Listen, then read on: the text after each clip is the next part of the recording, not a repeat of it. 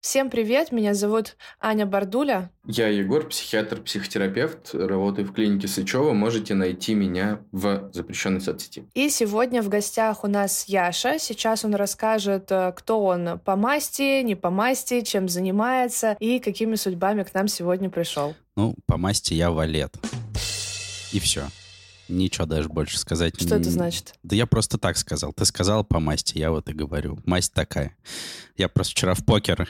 А я просто вчера туз? в покер играл ночью. Где-то часа два потратил на это. Расскажу про, про себя немножко. Ну, Первое, что, наверное, стоит сказать, это я друг Егора, и мы с ним вместе учились с первого курса 8 а, лет, и до сих пор мы продолжаем учиться вот в школе психотерапии московской Якова Кочеткова. Вот, любим кекать, а, иногда шутить и играть в компьютерные игры. И заметьте, я даже не сказал про психиатрию ничего.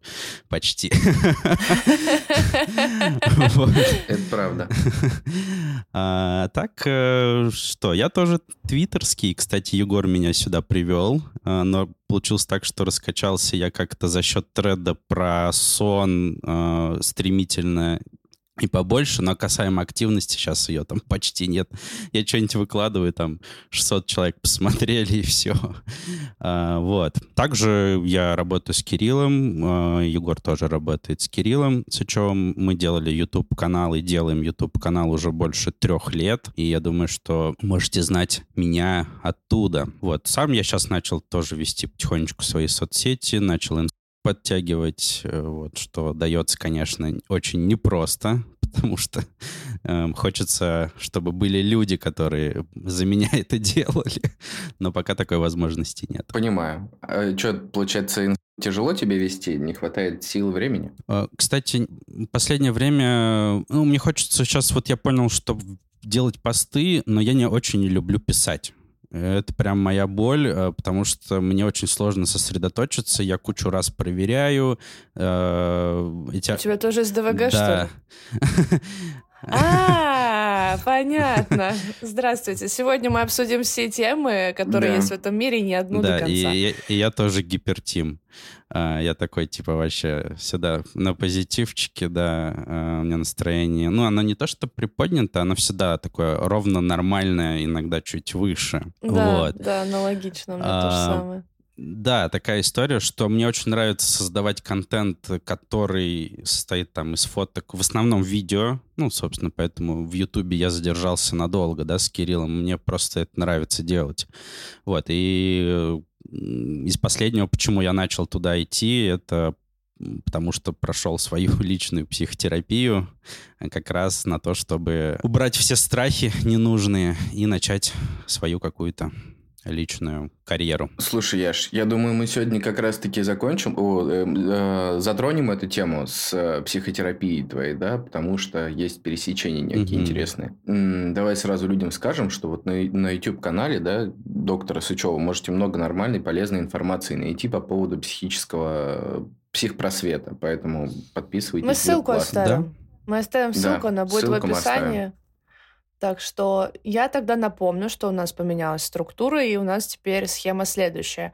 Три человека на подкасте, три темы. И каждый из нас выбирает свою, которая затронула его больше всего, которая интересует его больше всего и которую он хочет обсудить больше всего. И так как Яша наш гость, если Яша не против, если ты не против, если ты уже готов, мы бы начали с тебя и с твоей темы.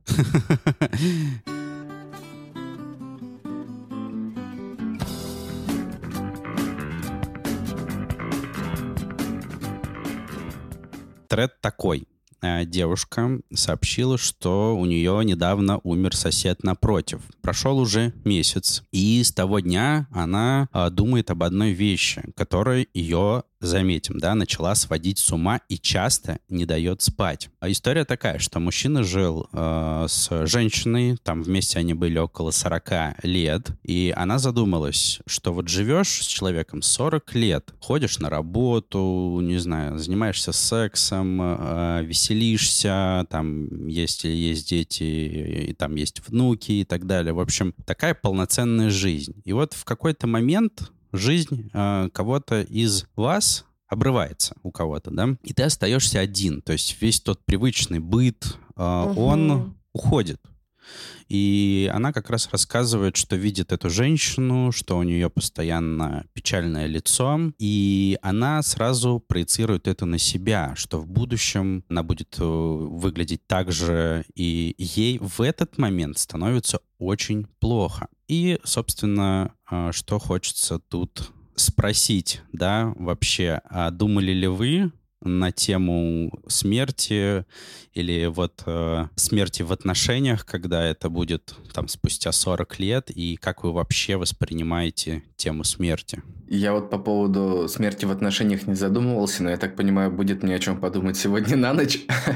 А, что касается темы смерти, я в целом человек вот максимально не тревожный, у меня никогда практически тревоги нет, если она не функциональна, то есть если она не помогает справиться с чем-то действительно опасным, так скажем. Вот. Но недавно, недавно я поймал какое-то такое предпаническое состояние, когда я не мог несколько часов заснуть из-за того, что думал о смерти.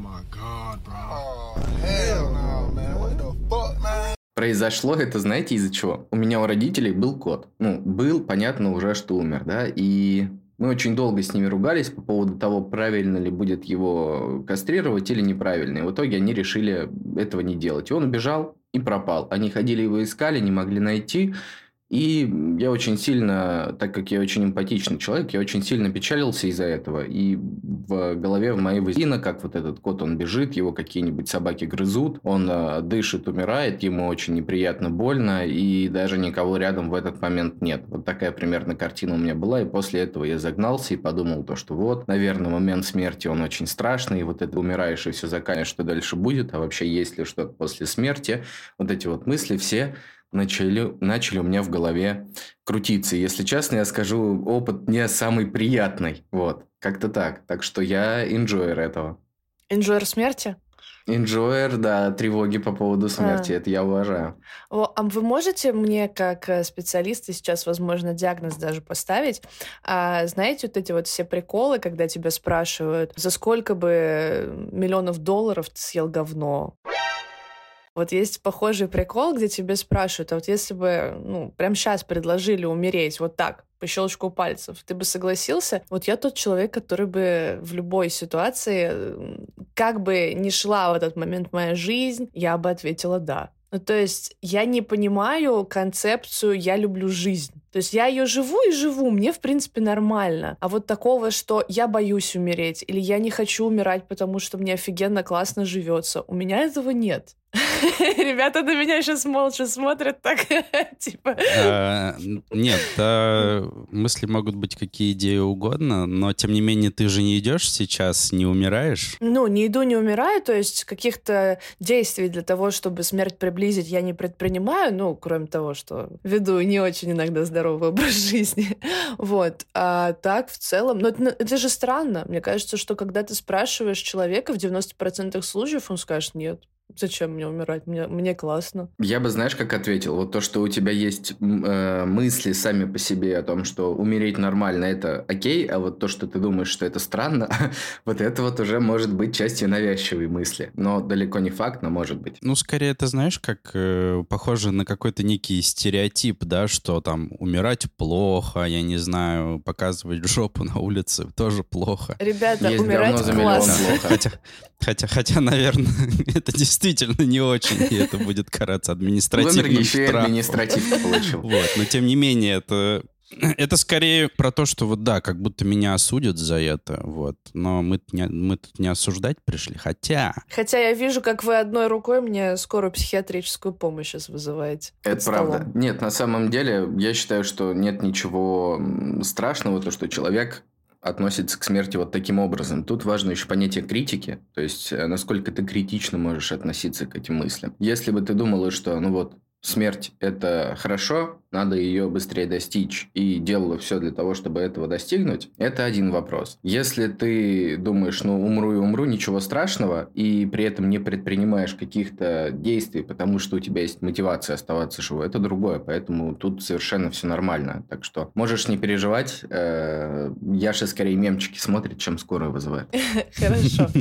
Яша, почему ты вообще эту а тему взял? Ну, то есть, почему она тебе так а, понравилась? Потому что она мне близка. Я тут как раз не, до, не досказал, да, то есть э, почему вообще этот тред для девушки актуален. То, что как раз она говорит, что на фоне этого всего я все равно боюсь, да, что не услежу и потеряет, э, и он потеряет меня, да, не успев у нас там что-то начаться. То есть у нее есть некий страх. И этот страх, ну, он, соответственно, очень разный э, может быть в данном контексте. Ну, у меня было что-то подобное на самом деле. Мне казалось, что вообще вот все бессмысленно. Это было как раз вот в рамках депрессии э, моей. Вот. Но, тем не менее, это потом все равно оставалась сама идея, да, типа, а какой смысл, если мы все равно все умрем? То есть, э, как, какой в этом смысл? И она как раз тоже этим задается вопросом. И здесь очень важно, наверное, вообще сказать, сказать, что такое э, руминация и мыслительная жвачка, да, которая очень сильно может одолевать в этот момент, а, и насколько она полезна. И вот, ну, скорее всего, девушка сталкивается с этим тоже, но я думаю, что там есть еще сам страх, да, вот э, самой смерти. Но она просто об этом размышляет. И тут стоит задать вопрос, а зачем вообще об этом думать? Ну, то есть, какой вообще смысл в, этих, в этой мыслительной жвачке, э, чтобы что?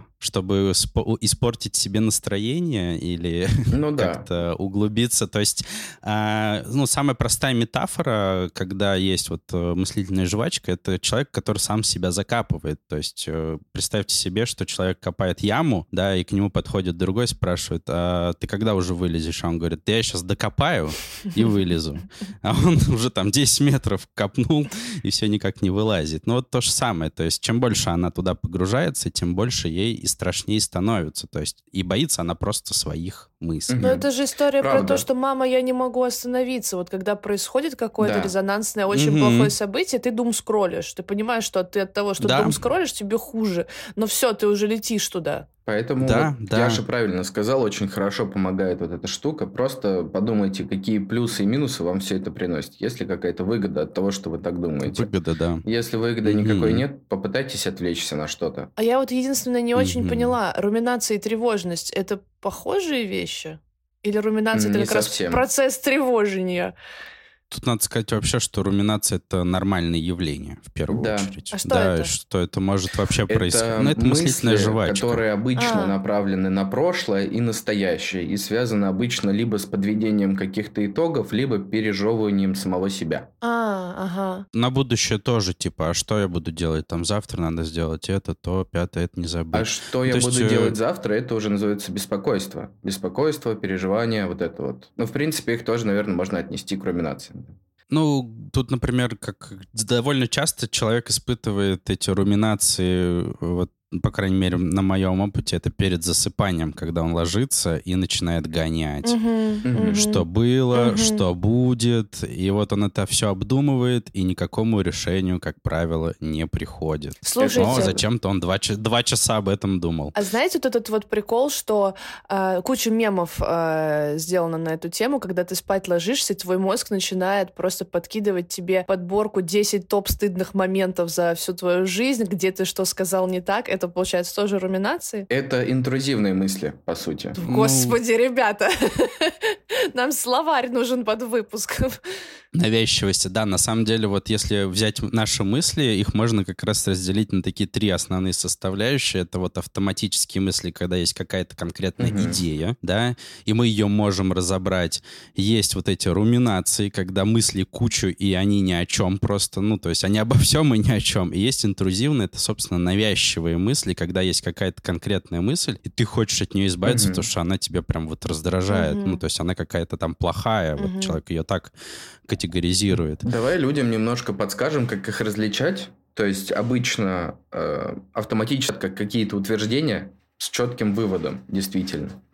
А, руминация имеет да. свойство не заканчиваться, то есть как будто бы вы постоянно, вот Яша отличную метафору привел, э, я обычно намного хуже метафору использую. Э, я вообще, кстати, плохо метафору использую, это единственная, наверное, которую я выучил. У меня ужасная метафора, я только сейчас понял, насколько она хуже, чем с э, копанием могилы. Я говорю то, что это как будто самого себя мучить, ну, то есть представьте, вот вы сидите и каким-то ножом или лезвием себя режете, то есть скорее на отвращение они на ком-то работают. Это ментальный self-harm, получается. Типа того. Ну, по сути, по сути, да, да, да, да. То есть человек просто это не осознает, и, как правило, вот, э, опять же, да, по моему какому-то личному опыту, человек как будто бы так контролирует или ищет какое-то решение своей проблемы, но на самом деле решение проблемы так не происходит. На самом деле, возможно, он отдаляется даже от решения проблемы, потому что так себя загоняет, то сил потом на решение да. не найдется никаких. Вот эти вот интрузивные mm-hmm. мысли, про которые Яша последние сказал, они отличаются тем, что они приходят в, наше, в ваше нормальное состояние. То есть вот вспомните мем, да, вы легли спать, все хорошо, а потом мозг вам, помнишь, ты ты 10 лет назад там вот то-то, то-то делал. И вот это вот, а помнишь, это как раз-таки признак э, интрузивных мыслей. То есть как будто бы они приходят в нормальное mm-hmm. состояние. Mm-hmm. И вот с интрузивными мыслями, в отличие от всех остальных, можно, в принципе, справляться тем, что вы как будто бы, знаете, не боитесь их. Просто говорить себе, хорошо, ну вот ты возникла у меня мысль, mm-hmm. что дальше? Давай я тебя подумаю. В тебе нет ничего страшного. Если вы от них не избавляетесь, то э, это вам поможет. А, не, я вот тут вот тоже еще один канал порекомендую. Мы его, кстати, уже рекомендовали. К нам Наташа приходила, которая исправится проще. У них с Кариной есть отличный выпуск, только я не помню, про тревогу он или про сон а они там рассказывают про, типа, safe place, где, ну, когда ложишься, можно представлять себе какое-то определенное место и мыслями туда уходить. Да, да вот. Карина Поэтому рассказывала. послушайте, справиться проще, повторять не буду. Я сейчас как Лукашенко сказал. Mm-hmm. Справиться проще. Справиться проще. Посмотрите, и, э, возможно, это вам поможет. Поставьте палец вверх, лайк, подписка. Да. Лайк, подписка, а... чик-чирик. Да, чик-чирик. И отписка. Чик-чирик. Вот. А, кстати, а, вот сейчас э, вернемся, да, к теме смерти. Вот касаемо, когда музыка заедает, это же тоже навязчивость, но такая нормальная, по сути, или нет, да? Ну, то есть какие-то строчки конкретные, вот они тебе весь день, и пока ты, блин, не послушаешь этот трек раз пять, она от тебя просто не отстанет. Я вот не уверен, что у всех людей это настолько же выражено, как, допустим, у меня. Я думаю, что из ДВГ тут, ну вот, при чем-то, так скажем, да, потому что я постоянно на эту музыку отвлекаюсь. Она меня беспокоит, она меня раздражает иногда. Я могу целый день ходить и напевать одну и ту же песню. У меня, у меня прям, причем вообще какой-то рандом, типа там из двухтысячных, типа «Максим, знаешь ли ты?» Это и я могу и раз пять послушать. А потом, я не Ты знаю, какой-нибудь болеешь, нереальный может? там хардкор, который я тоже люблю. Да нет, э, я не знаю, это просто вот мозг, он такой выдает, и хрен его знает, откуда это. У меня есть прикольная история на эту тему. Мы э, с женой, когда жили на другой квартире, часто ходили в гипермаркет, и там такая специфическая дорога. В общем, там надо было идти, и вместо прямого угла мы немножко срезали. Типа наискосок шли. И я, когда проходил мимо этой дороги, у меня сразу в голове песня всплывала, и потом я ее целый день всегда пел. Как вы думаете, есть предположение, что эта песня могла быть со словом наискосок? Наискосок? Вижу тень наискосок, рыжий берег с полоской ила, Я готов целовать песок, по которому ты ходил. И я ходил и пел ее постоянно, и мы не могли понять, почему. И потом вот Катя, моя жена, говорит, слушай, вот, наверное, вот поэтому. Я такой, Точно, потому что мы начинаем идти наискосок. Ага. Потому что я... Вот есть же такая терапия mindfulness. Как и вся наша жизнь идет наискосок. Да. Есть, есть такое понятие в психотерапии, как mindfulness, типа вот эта терапия осознанности. И я просто замечаю за собой, что я как раз-таки как будто бы в своих мыслях не живу, поэтому у меня вот эта вот аналогия с наискосок возникала. Я иду дум, и думаю, ну вот сейчас мы пойдем наискосок. И слово «искосок» всплыло в голове, сразу песня, и здрасте, приехали. А что касается темы смерти, давайте обратно к ней вернемся. С... Да, Яш, ты бы что вообще посоветовал в итоге? Жвачку выплюнуть просто? Ну, вообще с руминациями, да, с мыслительной с этой жвачкой мы работаем следующим образом. Ее хочется, конечно, понять, разобрать эти мысли, да, решить там что-то для себя, но на самом деле э, а, все довольно банально просто. Нужно просто переключить внимание. Но проблема здесь какая может быть, если для человека, ну вот который там не приходит на психотерапию, степень важности мысли довольно высокая, ему будет очень сложно это сделать. Вот, поэтому надо сначала понизить эту степень важности, посмотреть, какие есть аргументы для этого, вот, и потом уже работать. Но в целом кому-то, может, и зайдет. Ну, большинству, наверное, зайдет переключение. Главное понять, для чего это делается. А делается это лишь для того, что, во-первых, мы эти мысли все равно не уберем, они с нами останутся, но мы сможем понизить градус этих мыслей, да, если они там в момент того, как человек думает там на 8-9 баллов, то переключаясь, они снижаются, ну, условно, там на 6, 5 или даже 3. Пусть они там будут где-то, да, э, это нормально, то есть э, никуда они не денутся, но вот именно важность этих мыслей мы сможем снизить, переключившись. Слушай, Яш, а насколько я помню, у тебя же у самого есть проблемы с тревожностью. Вот расскажи, как ты вообще с этим борешься? Борешься ли ты да. вообще с этим? Это, кстати, очень интересный вопрос, потому что я всегда думал, что у меня больше склад в генерализованную тревогу, оказалось наоборот в ОКР. А, и для меня была степень важности. Ну, то есть ОКР очень разные формы бывает. Все почему-то думают, что это только про чистоту, что вот э, потому что это в фильмах чаще всего показывают. Но на самом деле а, есть такая история, как чрезмерная важность мысли и сверхответственность еще, например. А, когда ты думаешь, что мысль равно действие. И вот у меня на теме ипохондричности, ну, еще парочку других вот с темой смерти, да, такое есть. То есть я думал, что, ну, если я думаю, как оказалось, то у меня случится инфаркт или инсульт. Это настолько абсурдно там для врача. А я такой сижу, думаю, блин, ну это вообще трэш. А, ну ты это не осознаешь. То есть это все настолько на автомате происходит. А, и, ну, естественно, я просто понял, наконец-то понял это. И в момент, когда это меня посещает, я себе говорю, ну давай инсульт, а, давай трахни меня. А сейчас, прямо сейчас э, и меня жестко. Или там сердце начинает, сердцебиение сильно э, начинает колотиться сердце, я его ощущаю, я такой, ну что ж, инфаркт, э, ты пришел, я тебя жду, давай. Вот прямо сейчас я, я готов, бери меня полностью. И я вот лежу такой, так, ну, вроде я не умер. Здорово.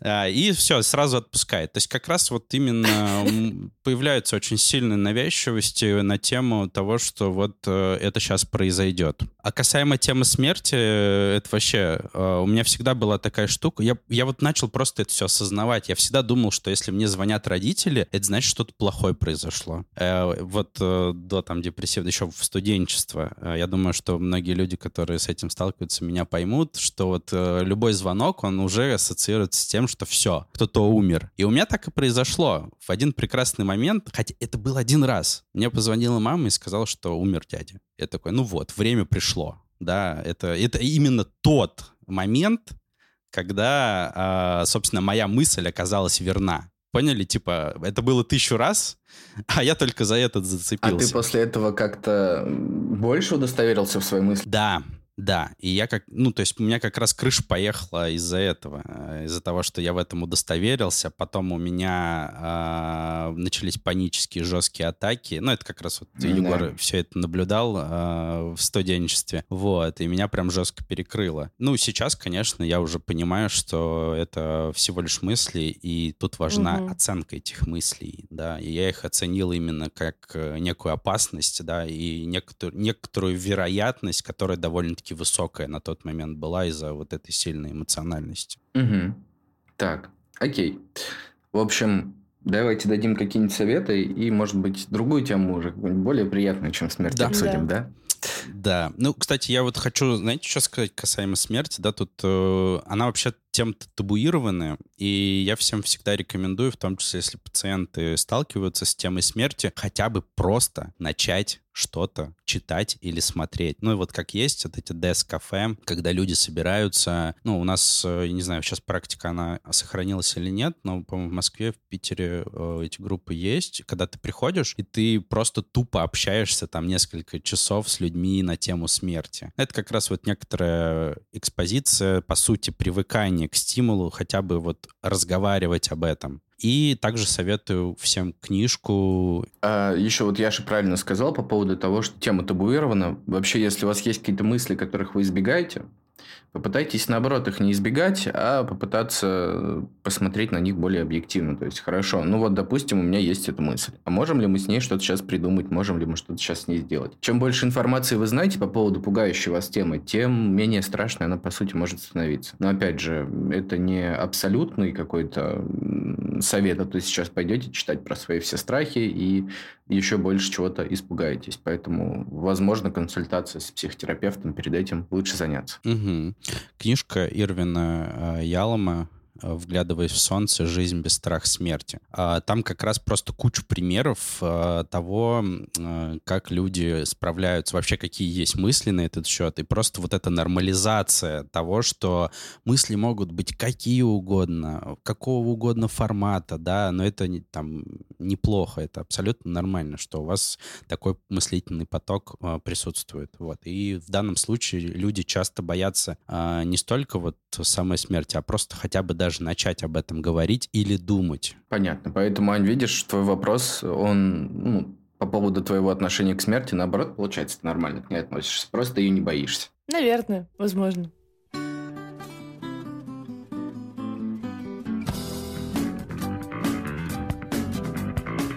Так, мне кажется, мы Аню немножко загрузили. Давай, Ань, может быть, твою тогда тему возьмем? Я сегодня принесла нам астрологию, но мы ее не будем разбирать э, в контексте магического мышления, мы это уже не один раз делали. А тейк был следующий. Э, молодой человек написал твит, что он каждый раз э, в шоке от того, что существуют до сих пор люди, которые в астрологию верят, и которым ни в коем случае нельзя сказать, что астрология — это полная херня, потому что начинается целый бунт. И он еще добавил, что ему за этих людей буквально стыдно, и спросил, что, может, вы еще и в землю плоскую верите, если я не ошибаюсь. Если ошибаюсь, то поправьте меня.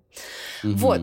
Что мне интересно здесь? Мне, правда, очень интересно, почему одним людям очень важно регулярно указывать на то, что астрология — это полное говно, а другим людям очень важно за это в ответ глотку перегрызть. Как вы считаете, почему это происходит? Короче, вообще все очень просто. Э, есть, короче, выпуск, э, ну, может быть, кто-то знает э, такого нейроэндокринолог, или он там кто нейробиолог, как правильно, Роберт Сапольский. Да, конечно. Американский ученый.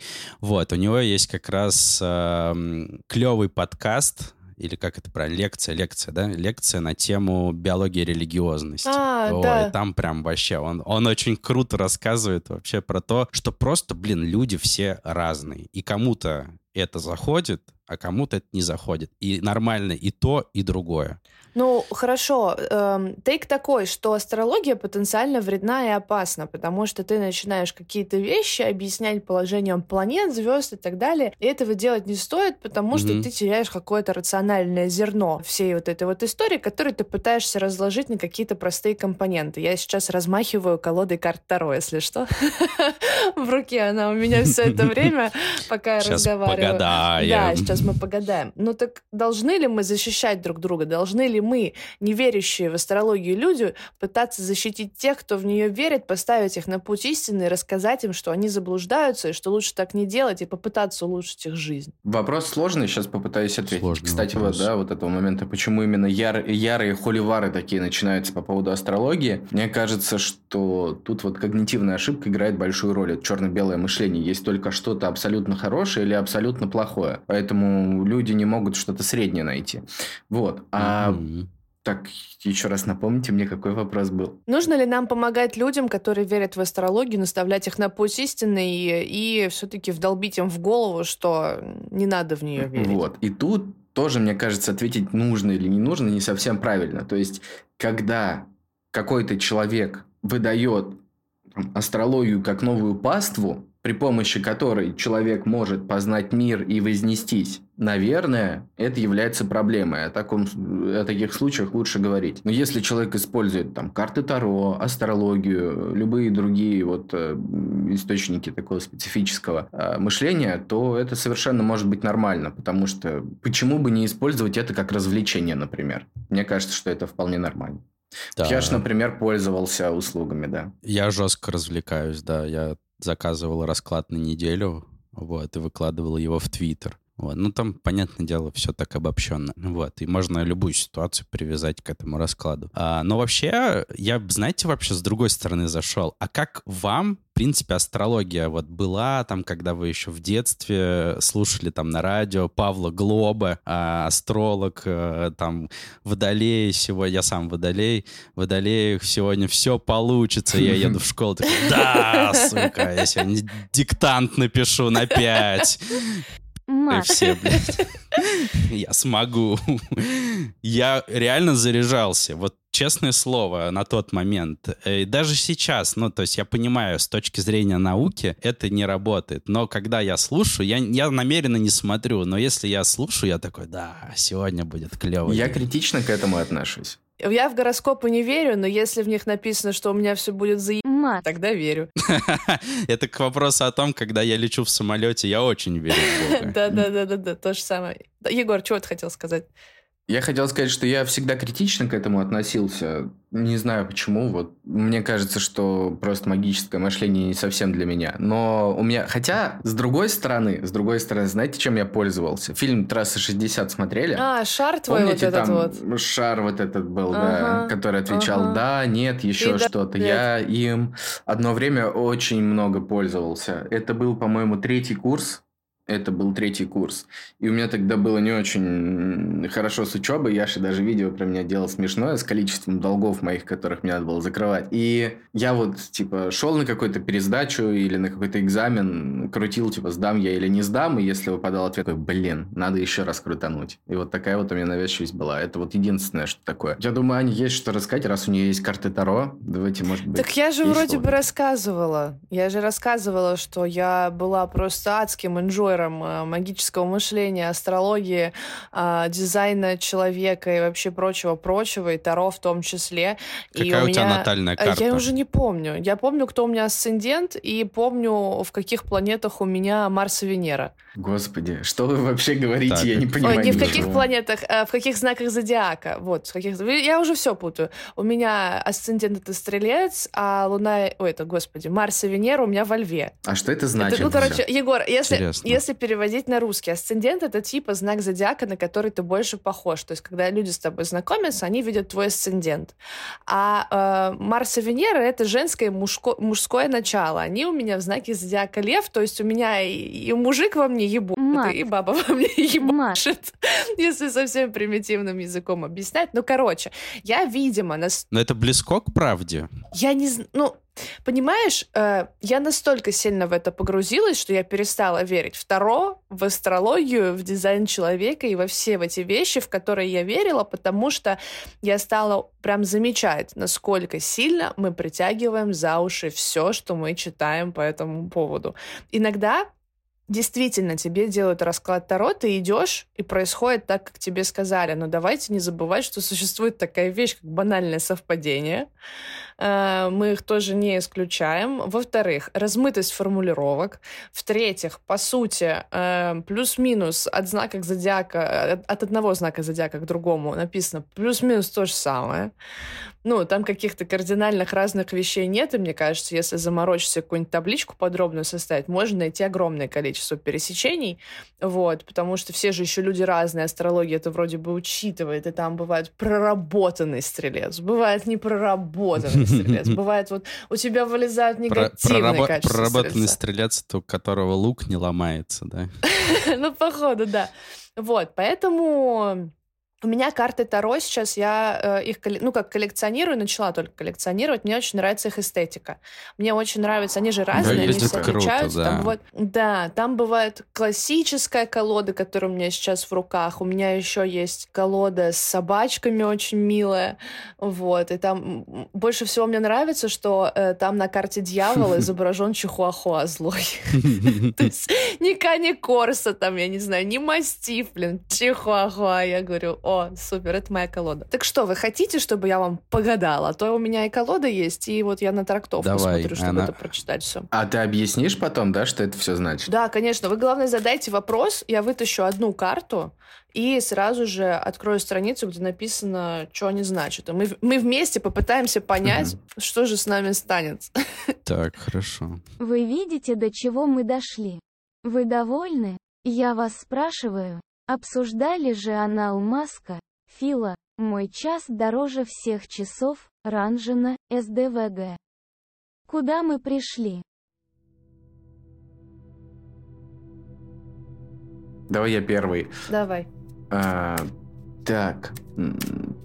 Умру ли я от переработок? Вот такой вопрос. Опа! Так, э, вижу карту. Сразу говорю, она перевернутая. Второй есть такой прикол, что можно использовать карты в перевернутых значениях. Можно э, не использовать. Я использую, я продвинутый таролог. Итак, э, передо мной перевернутая э, восьмерка мечей. В перевернутом положении она означает освобождение от страха, застой и отдых. Читаем. Есть такое высказывание «ложка дегтя в бочке меда». Так вот, перевернутая карта «восьмерка мечей» — это ложка меда в большой бочке дегтя. Получается, что человек видит немного позитива в огромной массе негатива. Это может быть связано с предательством в прошлом, трудностями, тяжелой работой, депрессией и непредвиденными ситуациями. Но есть, конечно, и светлые стороны, которые дают человеку надежду. В период полной беспомощности и безысходности он может рассчитывать на завершение таких вот ограничений. И даже несмотря на то, что позитивные перемены не решат всех проблем, можно хотя бы рассчитывать на то, что некоторые из них уже остаются в прошлом. И благодаря этому человек начинает верить в себя и свой успех. Проблемы, которые казались столь глобальными, на самом деле не так страшны. Вместе с тем появляется свобода действий, страха больше нет, а все ограничения близятся к завершению. Класс, класс. Получается, не умру все-таки. Да, выходит, а, что Знаете, нет. что заметил, каких два момента? Первый, то, что перед тем, как Аня начала зачитывать, у меня тревога поднялась. Я такой, блин, а вдруг там сейчас что-то плохое будет написано? А второй момент – это то, что, ну, вот это вот объяснение, оно звучало, условно говоря, как, типа, знаете, вот концовка трансформеров или концовка какого-нибудь фильма, там, Терминатор, где, типа, мы еще не сдались, мы обязательно победим, придет наш избранный, и все случится. Не кажется ли вам, что вот эта вот штука, она как раз-таки может привлекать людей? То есть, астрология, там, Таро, это же очень красочные образы, очень красивые, да, на самом эмоционально ты вовлекаешься туда. Но, честно говоря, я уже на втором предложении, мое внимание улетело, потому что я не могу воспринимать такие формулировки в принципе. Мне очень сложно. Я... Ты будешь тогда вопрос задавать? Да, буду. У меня просто мышление, оно такое больше конкретное. Я туповат в этом плане. В плане, ну, то есть я могу представлять, да, но вот когда формулировки такого плана, я прям жестко теряю теряюсь. То есть мне надо, чтобы туалет, говно, не знаю, канализация. То есть все понятно. Вот. А, Ладно, давай, твой вопрос. Вопрос э, следующий. Туалет, говно, канализация. Да-да-да. А, вопрос такой. Будут ли у меня еще дети?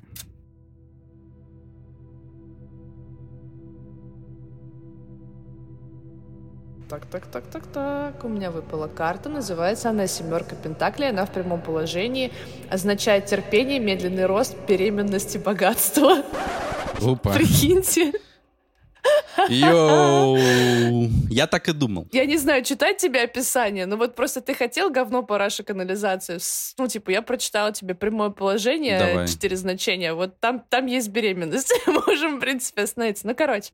Важный критерий успеха в деле – быть терпеливым. В течение года ваш труд обязательно вознаградят достойной оплатой. Не переживайте за то, что усилия окажутся напрасными, даже если возникает подобное предчувствие. Оно ложное.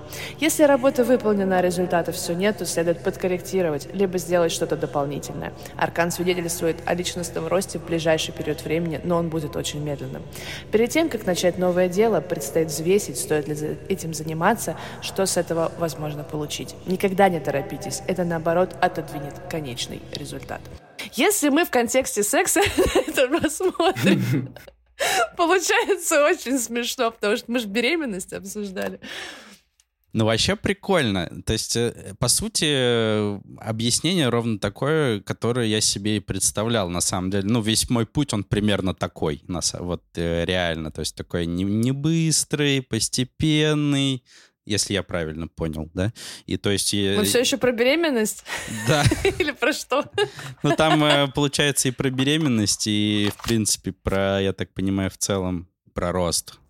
Про, про творческий путь. Да-да-да, карьеру. Так, Аня, а ты себе погадаешь или себе не гадают? Так нельзя. Ну, вернее, нельзя, как? Э, Да, человек не может гадать сам себе, потому что когда э, ты пытаешься сделать расклад сам себе, ты не можешь его беспристра... беспристрастно трактовать. Ну, то есть э, ни себе не можешь, ни друзьям, ни близким. Вот так. То есть у них будут там какие-нибудь а, карты а... плохие выпадать, а ты будешь из последних сил... Звучит как этический комитет по Таро вошел в чат. Да, да, все так. Э, ну, я же говорю, я продвинутый таролог, поэтому я не могу себе позволить такую вольность. Сколько стоит реально нормальный, в кавычках, расклад? Я не знаю. Я их не делаю, я их не продаю. Не пишите мне в личку, я не буду вам гадать, как сейчас. Просто интересно, сколько они зарабатывают. Я думаю, много. В Твиттере была какая-то девушка, которая зарабатывала вот на такой вот что-то сверхъестественное, на какой-то паранормальщине. По-моему, она там с глаза, приворот и прочее делала. И мы когда с женой видели ценник, мы просто офигели. О! Там по 20, по 30 тысяч, по 100, что ли. А, приход... Короче, а приходили ли к тебе пациенты, вот э, тарологи или еще какие-то такие эзотерические? Mm, что-то такое было. Э, я помню, что мне хотелось сказать вот в этом моменте, что типа это работает, но да. приходилось себя сдерживать.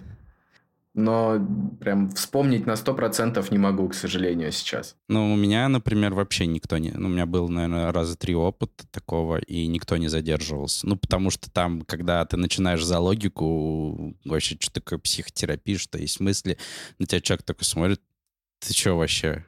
Угу. Вообще-то нет и все. Мне еще такой приходит. момент. Э, короче, про этих, как его, про комитет тарологов. Знаете, как я их себе представляю? «Сумерки» же смотрели. Помните, там такая семья была, которая угу. отвечает, отвечает за все. Вот такие они все. В смокингах, в каких-то угу, таких угу. средневековых. Вот. Тарологи, как по мне, так тоже выглядят. Комитет тарологов ходят, и каких-то грязнокровок, э, которые неправильно себе гадают, забира... Э, забирают и не знаю, что они там с ними делали. Ну, что-то нехорошее, наверное, да? А еще у них у всех глаза красные, потому что они по ночам расклады делают, да? Без лампы. Я, честно говоря, себя чувствую зачастую неуютно всегда, когда вижу вот подобное. А, в плане того, что реально как будто бы это с тобой там может что-то произойти плохое, но вот э, это как раз к вопросу, да, веры э, в, в мысли и в то, что тебе говорят, то что контекст создается такой, там вот эти свечи, черепа, там, например, да, там, или, ну, антураж, это капец, э, так сильно вовлекает. Ань, а что тебя привлекло в вот этой всей теме с астрологией, с и так далее? Это вот как раз картинка какая-то красивая или содержания? А, у меня была очень большая иллюзия того, что я способна узнать то, что не способны узнать другие люди, например, астрологией не интересующиеся. То есть мне казалось, что я могу хакнуть другого человека. Mm-hmm. Mm-hmm. Ну, то есть идея, что то я отчасти... особенная какая-то, да, типа того? Нет, не я особенная, а то, что я способна понять человека до того, как он со мной заговорит. Это во-первых. А во-вторых, э, я очень люблю вообще, ну, не то чтобы копаться в себе, не в негативном ключе. Мне э, в психотерапии, например, больше всего нравилось разбирать, почему я себя веду таким образом, почему я реагирую на какие-то вещи определенным образом. Мне очень нравится познавать себя. Мне очень нравится четко понимать, что, зачем и почему я делаю, а не так, что типа сделала и такая, ну сделала и сделала. Вот. И астрология тоже давала мне вот эту вот иллюзию, потому что там же объясняется, что типа ты любишь вот это, ты не любишь вот то, а ты вот хороша вот в этом потому-то и потому-то. И мне тоже казалось, что это некое самопознание. Угу. Ну, кайф вообще. Хотите гадайте, хотите не гадайте, хотите э, читайте гороскопы, но будьте критичны. Ну, наверное, да, глотки друг другу все-таки не да, грызите. глотки грызть друг другу не стоит. И вообще, э, ну вот смотрите, скорее всего, если человек во все это верит и очень сильно убежден, и даже с накоплением информации не уходит из всей этой истории, то, скорее всего, у него могут быть ну, какие-то действительно проблемы. И тут уже вопрос либо о вызове скорой, так скажем, да, либо о том, что ну, не стоит тогда лезть в его жизнь. Если ему комфортно, ему это не мешает, и он живет так, как ему хочется, то зачем тогда ему вообще мешать? Зачем вы навязываете человеку какие-то стандарты жизни, если ему вот это вот Таро и прочие вещи не мешают? Угу. Насильно угу. мил да? не будешь.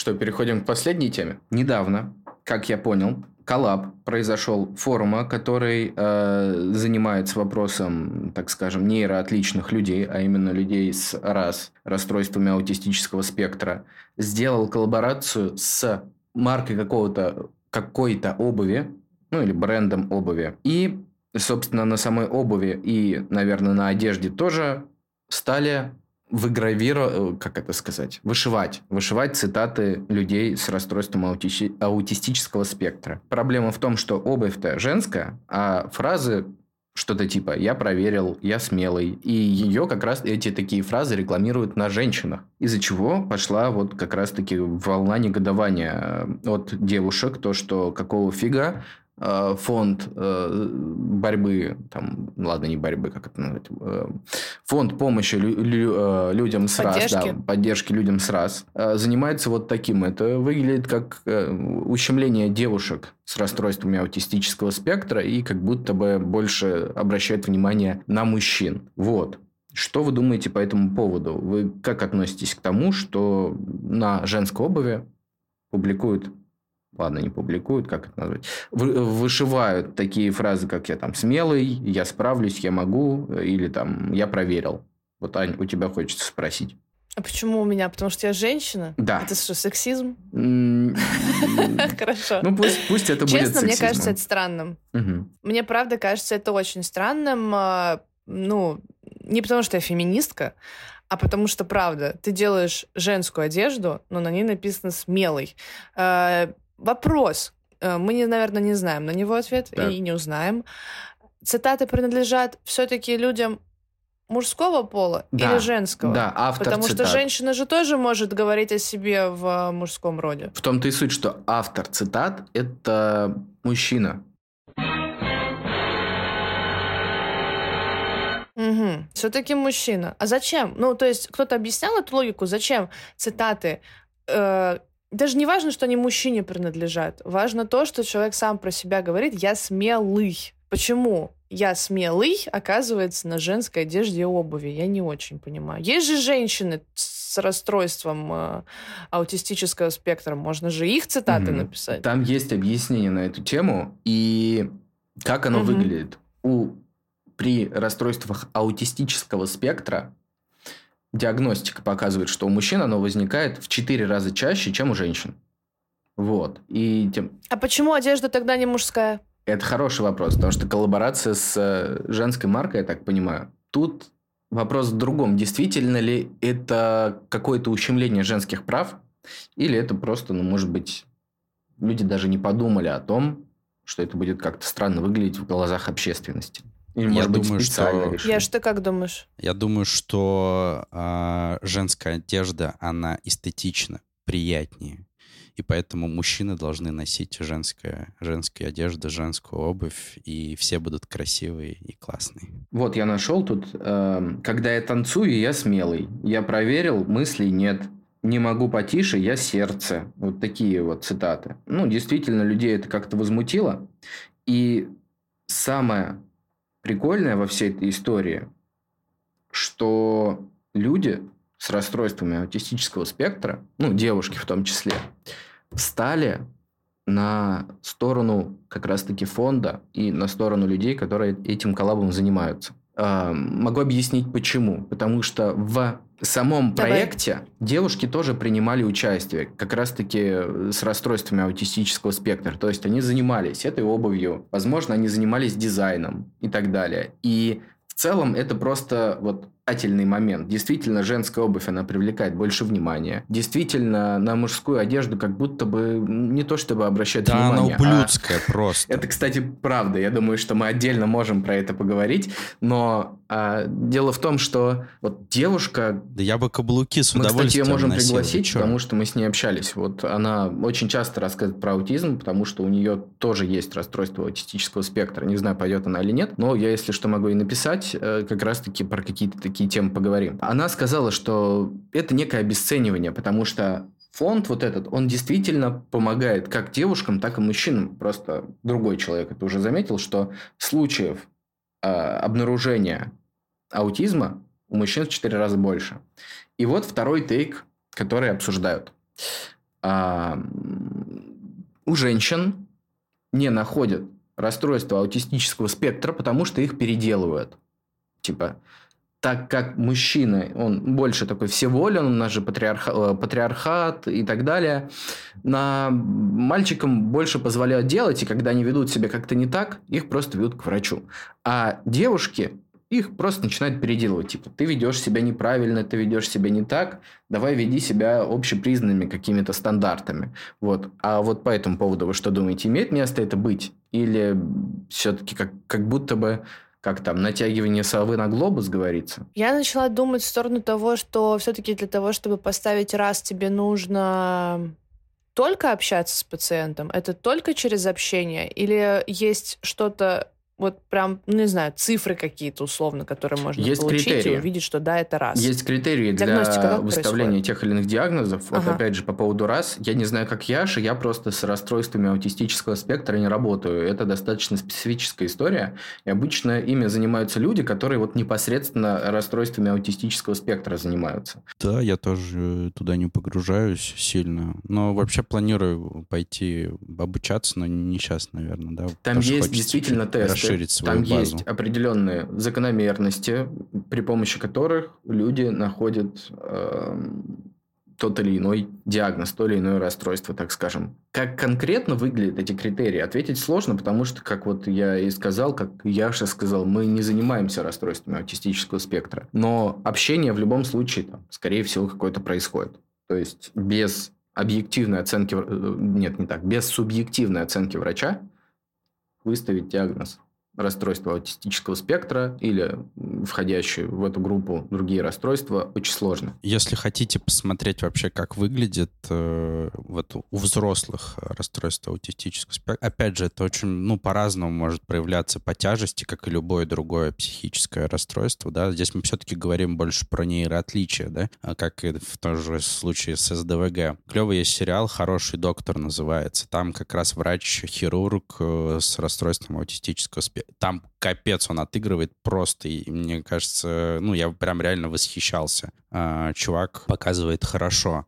Вот. Это прям вот наглядно можно посмотреть. Ну, может быть, кто-то поспорит, да, но, тем не менее, на мой взгляд, это вот одно из самых таких, что я э, замечал в медиапространстве, как можно вообще посмотреть. Потому что многие люди даже себе не, представ... не представляют, что это такое. Согласен.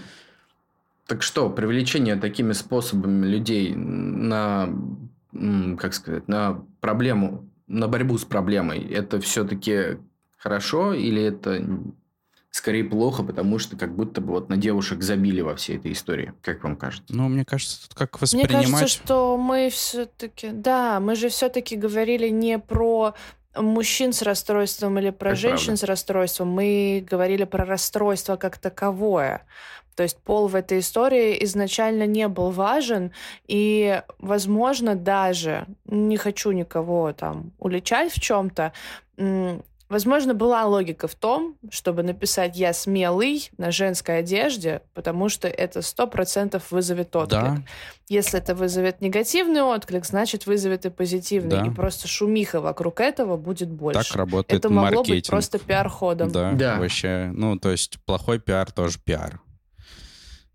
Он неплохой. В данной ситуации ну, есть... он вообще на самом деле неплохой. Может быть, он э, противоречивый отчасти, потому что, несмотря на то, что негатив у меня не вызвала эта история, вопросы все равно вызвала. То есть мне непонятно, зачем конечно. так делать. Но это как раз типа не, да. нестандартный, и все, что нестандартно, все равно привлекает. Ну, взять же людей, фриков, там, того же руки-базуки, ну, блин, капец какой резонанс. Яша лично Чувак знает. себе накачал Яша лично знает руки-базуки. Типа, какого черта? Да, я просто... Я просто лично с ним, да? да, еще до того, как он стал известным, у нас был клан а, в Call of Duty, и мы с ним вместе играли, да, в, в команде. А у него уже были руки-базуки Нет, его мать просто постоянно пиздила, и интернет перерезала в скайпе. Такая история была.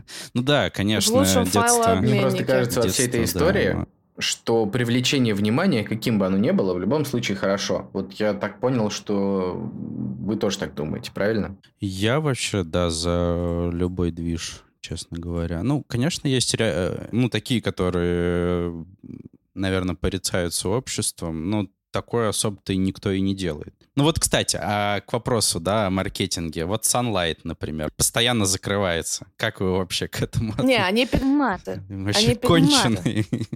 А их, кстати, по-моему... Их, по-моему, засудили Но работает же. тему, что ну, это ложная, типа, история с маркетингом. Но работает. Потребителя обманывать никогда нельзя, потому что если он поймет, что его наебали, ты потеряешь его доверие окончательно и бесповоротно, и ты его уже больше не вернешь. Поэтому то, что проворачивается Sunlight, это, Sunlight, это полное говно. И, кстати, я хотела сказать, а вот если бы, например, сделали женскую одежду и обувь с какими-нибудь лозунгами, которые привлекают внимание к дальтонизму. Mm. Дальтонизмом же мужчины mm. страдают. Mm. Вот, опять же, наверное, в основном мужчины. Или все, или только мужчины. Я, кстати, не помню, могут... Насколько я помню, он передается по женской линии, но женщины им не страдают, только мужчины. Я вот не, не помню, это так давно было, а дальтонизм я не... По- по-моему, там как раз типа женщина-носитель чаще всего, да, а мужчина уже приобретает. Вот. И там, если рождается мужчина, то скорее, ну там какая-то вероятность, опять же, да, там 50%, что ли, надо раскладывать. Я уже забыл, там в биологии мы когда это делали. А женщина, она, да, зачастую носитель этого гена. У девушек врожденный дальтонизм встречается достаточно достаточно редко. Это скорее... Вот, то есть, но он же есть? Да. Но это получается, есть. Да, это, это получается должны сойтись и мужик с дальтонизмом, и женщина да. с дальтонизмом. Да. И тогда, скорее всего, женщина будет с дальтонизмом. Ну, то есть, по, наверное, да. Ген дальтонизма Био... сцеплен с X-хромосомой, поэтому, да, должно быть, чтобы и X-хромосома от матери, и X-хромосома от отца получила девочка э, поврежденная, и тогда девочка будет с дальтонизмом. Поэтому, да, дальтонизм Тогда у нее быть. будет и доминантный, типа, и рецессивный этот ген. Мы это так обсуждаем, так. как будто мы сейчас подкаст запишем и пойдем этим заниматься. Нет, я вот могу сказать, что я спокойно мог бы носить какую-нибудь футболку с надписью «Я красивая», например, да? Или э, там любое другое женское слово там, что там «Я сильная», «Я смелая». Тампон. Я правильно. Да без проблем. Тампон будешь да носить? без проблем. Вот в жопе. Нет проблем от протекания. У меня нет проблем с, э, как это называется, социальной тревогой просто. А, а я, кстати, а я вот, кстати, в терапии А мы-то думали, ты профеминист. Я вообще профеминист. Да, Яша профеминист, но э, тампоны он, конечно, в жопе не носит. А... Но стринги бы Но надел. Стринги бы надел с надписью «Я красивая». Да. Только для нее. Только для нее. Или для него. Поэтому в данном случае мне просто кажется, что как будто бы вот это вот наезд с расстройством аутистического спектра выглядело не совсем, ну, как это сказать, правильным каким-то решением, что ли, со стороны представителей феминизма. А я вообще правильно понял, что им по кайфу. Кому им? Правильно? То есть э, наехали э, людям, э, фонду, да. людям, которые, да. э, у которых есть расстройство, да. им по кайфу. Все, какие нахер вопросы вообще? Я просто не понимаю. Вопросы в том, что почему, собственно, мужские цитаты. Вы же, получается, на женщин забили. А как же с... Ну, то есть... То есть, то есть, то есть э, ущемились нормотипичные люди, да? Ну, да, да. Или как это про... Типа, типа того. Ну и все, можно на хер на них положить. Окей. Извините, а вы точно психотерапевт? Да, я сегодня пришел... У меня я сегодня положить пришел, хер очень важно. Я сегодня пришел кекать, а не э, выяснять, у кого какие болячки. Согласен, как их лечить. согласен. Так, ну, в целом, мне кажется, мы обсудили все. Да, э, у нас происходит снова процесс закругления. Когда-нибудь мы превратимся в идеальный шар, так много мы будем закругляться с Егором. Э, по традиции, Яша, как гость, ты можешь э, дать напутствие, а может быть тоже как специалист поделиться какой-нибудь практикой, потому что в конце Егор всегда делится практикой для того, чтобы улучшить жизнь наших слушателей и, может быть, помочь им стать более осознанными. Ну, как э, сказала великая э, Вероника Степанова, если ты хочешь пукнуть, сделай э, это потихонечку, посмотри, воняет, то тогда не пукай. Если если не воняет, то можешь продолжить это делать э, в любом месте, где тебе захочется. Отлично. Мне кажется, что лучше практики сегодня быть не может быть. Поэтому пусть будет только Яшина. Я надеюсь, что все поняли, что это не в прямом значении имеется в виду. Ну, конечно, я просто посмеялся. Ну да, а, ну, но если бы, из речь серьезно... Не о пуках. Если серьезно, да, то э, ну, я бы немножко вернулся к первой теме, да, про работу с руминациями и просто бы дал парочку техник, которые, может быть, Егор давал, не знаю, ты давал раньше? Ну, что-то, может быть, и давал, но даже если ты повторишь, в этом ничего ну, плохого я, не будет. Я скажу, ну, я скажу, что больше всего заходит, и что заходит лично мне. Э, я, например, очень люблю, вот мы говорили про переключение внимания, э, сложный счет. Это когда там 2536 минус, э, не знаю, 351. Хер ты посчитаешь. Останешься считать час примерно. Но если тебя опять перекидывает, например, на мыслительную жвачку, ты себе говоришь, так, стоп, надо посчитать.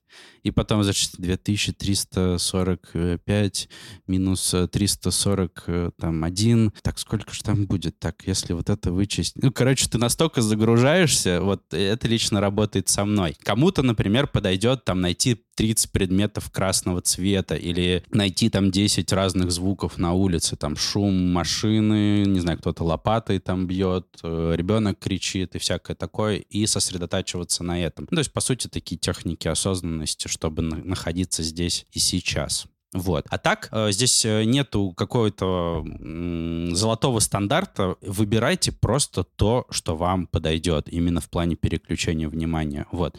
То, что вас действительно переключит. Я вот обычно использую всякие географические прикольчики, типа давайте вспомним там, не знаю, 10 рек, 10 рек. Или там, давайте вспомним 10 флагов с красным цветом. Вот назовите 10 стран.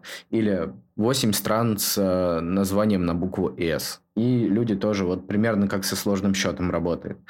А, угу. Ну, то есть реально загрузиться. Да. Единственное, что хотел сказать, не зря эта техники называется для переключения внимания и наша задача в основном это оборвать руминацию. То есть после того, как вы выполните технику, есть большая вероятность того, что мысль вернется. Вернется. Да. И да. чем это, и да, это и нормально. чем это будет отличаться от до, как бы зачем вообще нужны эти техники в таком случае? Они нужны, потому что руминациями вы разгоняете свои эмоции. Когда вы прервали угу. вот этот процесс, вам потом проще будет переключиться. А на что же переключаться потом? На то, чем вы и так занимались занимались работой, попытайтесь заниматься работой. Смотрели фильм, смотрите фильм.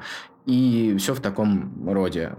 И еще один такой момент. Если вы хотите переключиться на то, чем вы и так занимались, но при этом как будто бы руминация оттягивает на себя время даже после переключения с, ну вот при помощи тех техник, которые Яша назвал, используйте вот такую штуку, как комментирование ваших действий. Типа, я сейчас смотрю фильм, на экране вот персонаж занимается вот таким вот действием. А это заставит вас думать. Руминации приходят тогда, когда у человека процесс выстроен, как это сказать, рутинно, когда есть окно для того, чтобы подумать о проблемах. Скорее всего, заполняя mm-hmm. такие окна, вам будет проще уходить от руминации и вообще про них забудете. Вот какая-то такая у нас сегодня получилась mm-hmm. техника. Но если у вас не получается, то приходите, мы вас всех вылечим. Ань, а может сделаем последний расклад по поводу того, прибавится у нас подписчиков за этот выпуск или нет, как ты думаешь? Так, давай, все, открыл, обратно достаю колоду. Подписчиков или прослушиваний нужно очень конкретно задавать вопрос. Подписчики. А ты кого больше хочешь? Я хочу прослушивания, наверное. Давай тогда прослушивание. Подписчики. Надо еще в колоду так шептать сейчас. Да. Итак, мы начинаем расклад.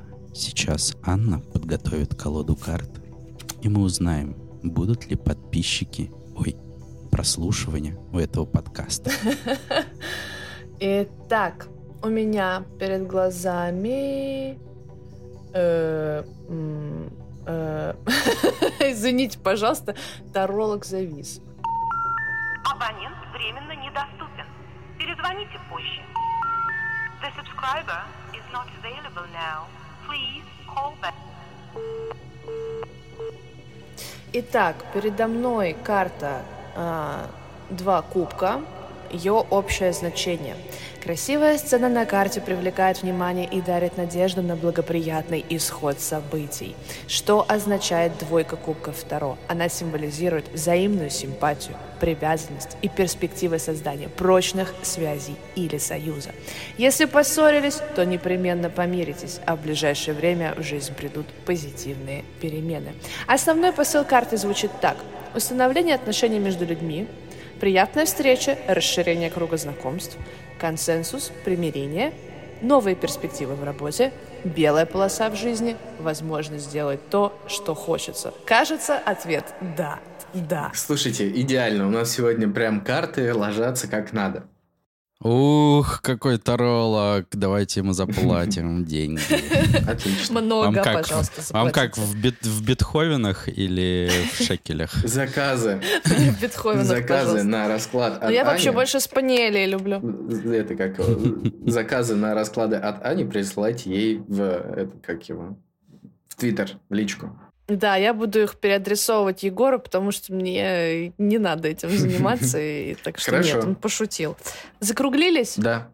Совсем закруглились? Да, я думаю, да. Тогда мы прощаемся со всеми. Я говорю всем пока-пока. Мы ждем ваши отзывы, предложения. Ставьте пальцы вверх, рассказывайте, как вам Яша, но, пожалуйста, не обижайте его. Потому что, да, мне кажется, все было супер. Да нет, его можно обижать, он выдержит. Сто процентов. Ну, я, я постараюсь справиться с этим дискомфортом. И пусть все идут туда-сюда. Как ну, Маяковский ну, хотел сказать. На. Всем хорошего. Пошлю его на небо за звездочкой. Да. Ну все, теперь будем слушать эту музыку. Я тоже да, с вами прощаюсь. Да. Хорошего Спасибо, ребят. Пока-пока.